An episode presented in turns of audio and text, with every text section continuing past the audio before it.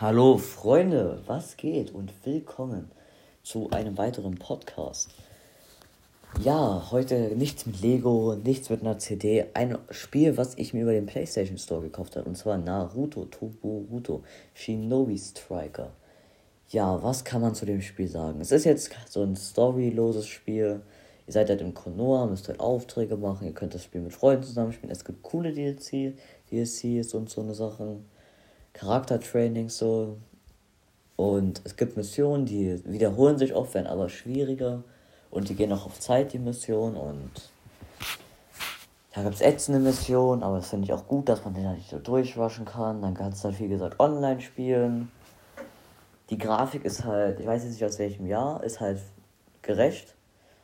Die Steuerung geht auch klar und die Mechanik, also die Kampfweise geht auch. Ja klar, also die Kampfweise ist anders. Von Schwert zu Schwert, von Waffe zu Waffe, von Gegenstand zu Gegenstand.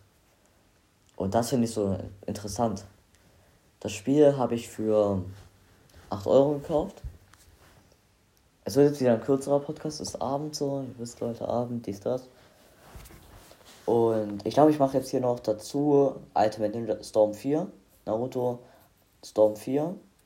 Das wird jetzt ja auch noch kommen, weil das wäre sonst kacke, so eine 1-Minute-Podcast. Äh, ja, auf jeden Fall. Ich kann eine Kaufempfehlung aussprechen für Leute, die jetzt nicht so auf Stories stehen. Und Leute, die sich gerne DLCs kaufen. Da ist die Macht auf jeden Fall am Erwachen. Äh, und weiter geht's mit Storm 4.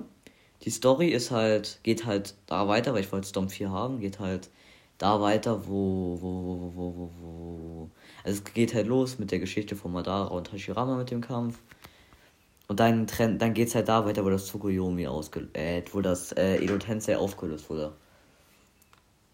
Und ja, wir sind da halt mit dem Kampf zwischen Naruto und Sasuke.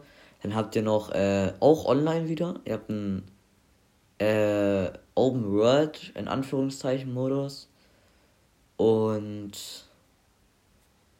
ja. Ich bin. Also den Open World Modus mag ich nicht so. Ihr müsst da auch Aufträge machen. Es gibt Ziele für Charaktere und ihr schaltet die Charaktere halt für, in der Story frei. Ihr könnt frei spielen, ihr könnt generell so Turniere mit Bots machen und so eine Sachen.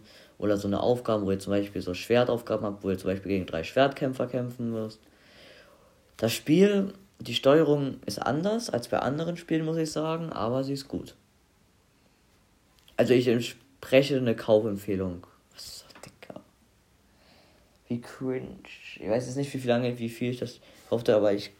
Für Leute, die Story und auf Freikämpfen stehen, so wie ich, dann kann ich das echt empfehlen. Gibt auch DLCs. Ihr könnt auch eine Boruto-Erweiterung holen, aber die kostet auch ein bisschen was noch. Ne? Deswegen. Ja, das war's an sich. Es war auch heute schon ein Teaser drin für. Es war heute auch schon ein Teaser drin für die. Die, die, die, die, die. Für das nächste Lego-Spiel, was, wenn es gut läuft, diese Woche noch ankommt oder erst nächste Woche. Ich denke mal, es war sehr auffällig.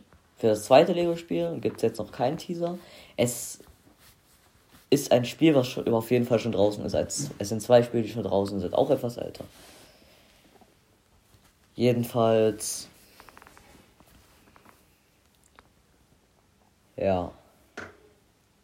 Ich werde mich dann an Smaugs Einöde wieder verziehen und dann ciao.